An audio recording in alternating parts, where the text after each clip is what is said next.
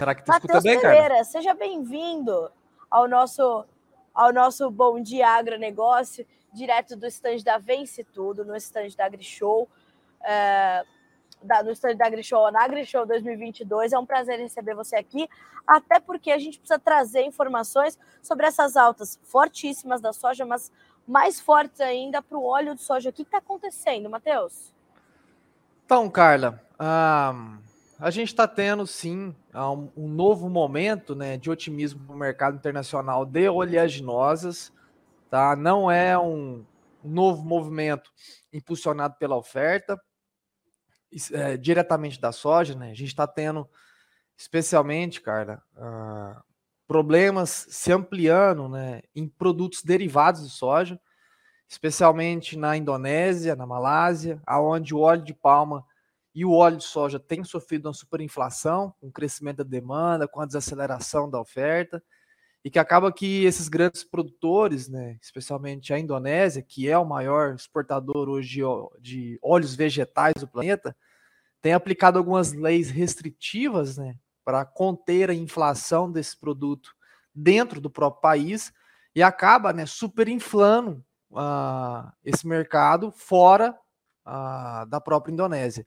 Então a gente está vendo uma consequência hoje das altas, não só precificando problemas climáticos nos Estados Unidos, mas as altas hoje em Chicago da soja nesse começo de manhã também são a consequência né, de um suporte proveniente do, da cadeia de óleos vegetais que vem sendo ali impulsionada não só por uma crise energética, ah, que vem sim, se acumulando desde o ano passado, mas agora também por restrições né, nas exportações dos principais exportadores, aí, dos principais fornecedores mundiais desse produto.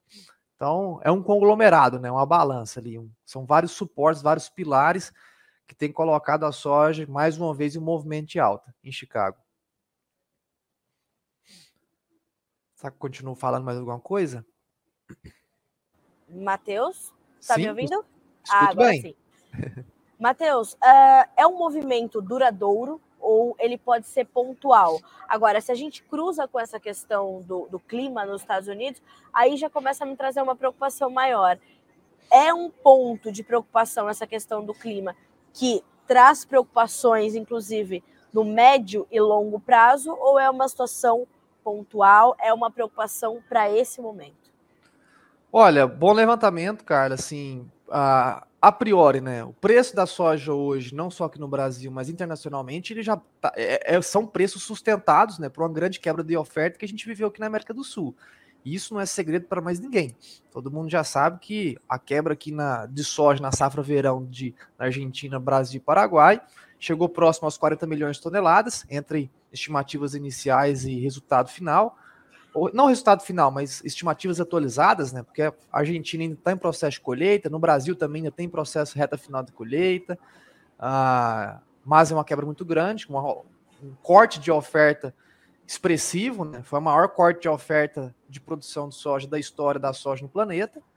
Uh, então, os preços da soja internacionalmente já vieram, né? Já subiram, elevaram os patamares acima do 15,50, 16 dólares por bushel Chicago, já precificando toda essa problemática. Agora começou a construir, Carla, novos problemas na, no radar, né? Que especialmente por parte aí da, das, das cadeias de produtos substitutos, como é o caso do, do óleo vegetal, óleo de palma. E não só isso, a gente tem agora a expansão né, de uma problemática na safra norte-americana. Temos que lembrar também, Carla, que dos principais produtores mundiais em 2022, a única região que ainda tem capacidade de uma oferta cheia, uma oferta restrita, enfim, problemas de safra, são os Estados Unidos. Aqui na América do Sul, a gente já encerrou o ciclo safra da soja, né? Reta final agora, já, enfim, não há grandes novidades a serem extraídas por parte da oferta de soja em 2022 aqui na América do Sul. Então as atenções são depositadas lá na América do Norte.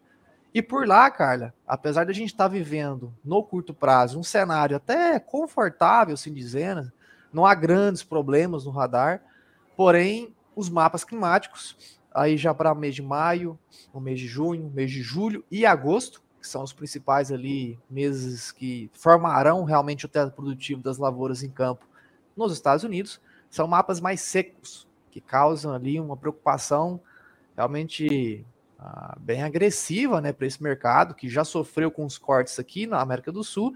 E se esses mapas se confirmam, poderemos sofrer também com corte de produção lá na América do Norte. Aí sim, esse mercado que ganhou esse novo patamar de 16 dólares por bucho poderá saltar ainda para patamares ainda mais agressivos ainda nesses próximos três a quatro meses com o desenvolvimento da safra norte-americana. E, Matheus, me preocupa é, o, a chegada dos novos números pelo USDA da safra 22-23 dos Estados Unidos, porque eu imagino que isso vai intensificar muito a volatilidade dos negócios nos mercados internacionais. É isso que a gente pode esperar para os próximos meses, uma volatilidade muito intensa? Com toda certeza, Carla. Acredito assim que uh, o mercado no Brasil ele ganhou assim uma exposição, né, com esses os grandes veículos de comunicação. Eu acredito muito assim da, da, da distribuição da informação notícias agrícolas, né, que nos últimos 10 anos assim ampliou muito o leque da distribuição da informação produtor rural no Brasil. Uh, no passado a gente já viveu grandes momentos extremamente eufóricos, né?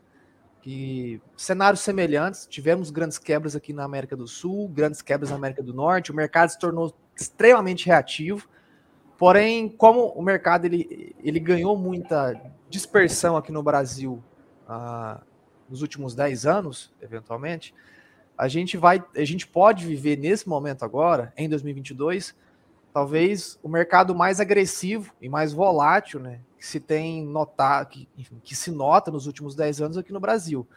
Muitos talvez vão achar, vão, vão ver esse mercado e vão presenciar uh, o mercado mais volátil da história, enfim, que aqui para o Brasil pode ser uma história curta, apesar de ser um mercado uh, bastante consolidado lá fora. Então a gente sim, cara, essa safra, esse ano comercial 2022, ele promete muita, muita euforia, né? O mercado está muito estressado. E um ponto extremamente importante. A gente teve no ano passado, Carla, a ampliação né, da capacidade de fundos de gestão ativa, né, que são os tais especuladores, em comprar commodities. No ano passado, eh, sempre foram limitados, né? Uh, o CFTC, que é um órgão que regula a, a entrada de fundos, né? não só em commodities, mas também em moedas, não só em agrícolas, mas também em commodities uh, energéticas, commodities metálicas esse órgão ampliou a capacidade desses fundos em aportar capital nessas, nessas commodities no ano passado. Então, nesse ano, que já temos problemas de oferta na América do Sul e potencial problema de oferta na América do Norte e capacidade maior especulativa por parte dos fundos, a gente deve ter sim uma, uma ampliação uh, do, do, da, dessa volatilidade, da, da agressividade do mercado. E é interessante que a gente tem visto é, efetivamente nas últimas semanas uma influência do mercado financeiro muito mais forte é, no mercado de grãos, é, principalmente entre os grãos negociados ali na Bolsa de Chicago, e pelo jeito isso tende a continuar também, portanto. Exatamente, cara. Assim, uh, esse ano a gente vai ter muita euforia. Uh, o mercado hoje né, olha para a safra norte-americana com a dependência de ter uma safra cheia. A gente teve um corte aqui, sim. A gente teve também uma redução de demanda, claro. É foi uma consequência. É impossível a gente manter o consumo sob uma oferta de produto menor. Agora, para a América do Norte, é, de, é, assim, a necess, é, há uma necessidade que a safra seja cheia. Há uma necessidade que eles produzam lá pelo menos 125 milhões de toneladas de, de soja esse ano. E qualquer sinal climático que ameace essa visão né, de uma produção cheia, uh, vai colocar o mercado extremamente reativo né, em novas altas. Então, sim, cara, a gente deve ver muito agito aí pela frente. Matheus, como é que tudo isso está se traduzindo para o produtor brasileiro? É, é, bem interessante a gente observar o comportamento dos produtores aqui na AgriShow, porque eles estão é, no momento de bastante aquecimento, eles estão demandando das indústrias. A AgriShow é uma feira muito voltada para máquinas, né? mas para tecnologias de uma forma geral. E o produtor brasileiro está demandando muito dessas tecnologias e está demandando muitas máquinas. A gente sabe que há uma dificuldade na, na entrega dessas máquinas, nos prazos, por tudo que a pandemia causou, mas a gente vê o produtor bastante estimulado a investir no campo. Você sente isso também? Isso vai se traduzir é, também com o comportamento dos preços, as oportunidades para os produtores brasileiros, principalmente soja e milho nessa nossa conversa, elas refletem esse, esse, esse quadro que eu estou descrevendo para você? Com toda certeza, Carla. Até a gente pode até trazer um paralelo, né, do que acontece, que aconteceu nessa última safra, o que tem acontecido na safra norte-americana, o que pode acontecer na safra 2023. Que seria basicamente Sim. o quê? Tivemos uma grande quebra na safra 21-22, safra verão de soja. Se a gente tem uma grande quebra na safra norte-americana agora, a, a, a, necessidade de dependência de um mercado, de uma safra cheia para o novo ciclo brasileiro 22-23 se torna ainda maior. Então, ah, os, produtores norte os produtores brasileiros né, possuem uma grande responsabilidade, caso a gente tenha cortes agressivos de oferta nos Estados Unidos, os produtores norte-americanos brasileiros possuem a necessidade de, de, colocar né, uma safra regular no chão em 2022-23, né, esse final de ano, para ser colhido ano que vem.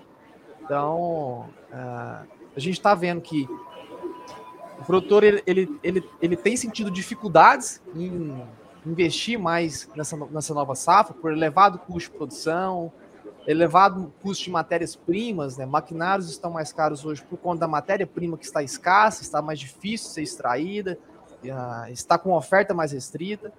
Mas para a safra 22-23, o produtor ele tem que ficar muito atento em, em enfim, em produzir bem, realmente, em colocar realmente uma safra saudável no chão. É claro que é totalmente dependente de um clima, né, uma variável incontrolável, mas cada vez que a gente tem grandes quebras de safra, já foram confirmadas para a safra verão desse ano, pode ser confirmada para a safra norte-americana, e, e, enfim, vai depositando ainda mais a necessidade e euforia em novas safras que virão pela frente. Então, existe sim essa necessidade do produtor para o ano que vem uh, conseguir sim semear um, uma boa safra para 22, 23. É, é, há também essa, essa expectativa aqui, né, Matheus? Porque a gente tem, é, embora a, a gente possa ter uma safra saudável dos Estados Unidos, o que vem a mais de oferta em relação à safra anterior vai ser insuficiente para trazer um equilíbrio efetivo da oferta com a demanda, né? É, Carla, uh, no cenário atual, né, a gente vê sim que é, é até cabível redução de demanda, né? A gente está vendo a China desacelerando novas compras, uh, não por um processo de inflação de preços, mas por conta de uma redução normal da demanda, né? Toda a problemática sanitária lá que a China vem enfrentando novamente com o Covid, né? Tem desacelerado o consumo, tem desacelerado o esmagamento. A cadeia de suínos hoje dentro da China é uma cadeia ah, pouco lucrativa, assim dizendo. Há alguns elos dessa cadeia de, ah, da pecuária suína, né, que já está dando margens negativas, especialmente em engorde do leitão. Então, até acaba estimulando né, o abate matriz, acaba estimulando a redução né, da, da, da da, da, necessidade de compra de ração, procura produtos substitutos, coisa que a gente vê semelhante aqui na pecuária brasileira também. Então, a China, por si só, ela tem desacelerado o consumo, sim, mas coube, encaixou muito bem, né, para o corte de oferta que a gente sofreu nesse, nessa safra 2022. Então, a gente não pode também acreditar que ah, a China vai desacelerar a demanda, isso vai impactar preço. Não, isso é necessário, pessoal. Assim, a China cortou essa, essa demanda por, enfim, foi necessário ao mercado, encaixou muito bem com uma quebra de oferta muito agressiva e o mercado se mantém sustentado porque ainda assim temos um cenário de uma oferta mais restrita do que temos de demanda. Certo. Matheus, uh, para a gente concluir, como é que tudo isso está se dando também para o mercado do milho? A gente está com a nossa segunda safra no campo, em desenvolvimento, uh, os compradores um pouco mais retraídos agora e essa perspectiva de uma safra maior também lá nos Estados Unidos. No entanto, essas questões de clima trazendo certa preocupação. Como é que tudo isso está se traduzindo para o nosso mercado brasileiro de milho? Olha, mercado de milho, Carla, que é, nessa altura do campeonato né, é um mercado mais regionalizado, né, um mercado mais nacional, até porque ah, mais de dois terços do consumo do milho é, fica internamente doméstico, né? Então a gente tem, enfim, variáveis mais internas para controlar os preços do milho aqui no Brasil.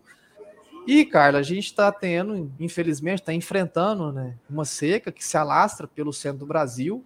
Ah, em algumas partes do Mato Grosso já ultrapassa uns 30 dias, o mesmo vale aqui para algumas partes do norte do Mato Grosso Sul e o sul e sudoeste de, aqui de Goiás. Então, ah, a safra de milho, segunda safra de milho, né, a safra de inverno que a gente chama por agora, ela não está ameaçada sobre uma catástrofe produtiva, como observamos no ano passado, 2021, né? Um corte lá das chuvas já em, enfim, final de março para virada de abril, que acabou resultando numa catástrofe produtiva por completo. Esse ano a gente tem qualidade de lavouras melhores no atual momento do que havia se observado no ano passado, porém não tem mais água no reposto. Então, de fato, a gente está já sofrendo uma redução de teto produtivo do milho safrinha, né, milho de segunda safra, aí de em torno de 15% a 20%. A gente vai fazer o levantamento ainda na próxima semana para ter esse número exato. A gente traz aqui para vocês em, em, primeira mão, Carla. Mas ah, o mercado do milho ele vem sendo sustentado agora, ah, não só por um crescimento das exportações atípico, né? A gente nunca teve elevação de filas de embarques do milho nessa altura do campeonato e começaram no começo de abril por conta do milho barato sendo ofertado para exportação. Juntamente com isso, agora a gente tem essa expansão da seca aqui no centro do país, né? Que dificulta muito o cenário de equilíbrio de oferta e demanda. A gente não tem hoje um equilíbrio, Exato. a expansão dessa, dessas quebras vai desequilibrar mais ainda, reduz a oferta, mantém a demanda aquecida, ou seja, a tendência são de preços altos ainda para os próximos meses, Carla, para esse, esse resto, não resto de ano, para todo esse ano de 2022 ainda, a gente tem preços aquecidos para o milho, aqui no Brasil.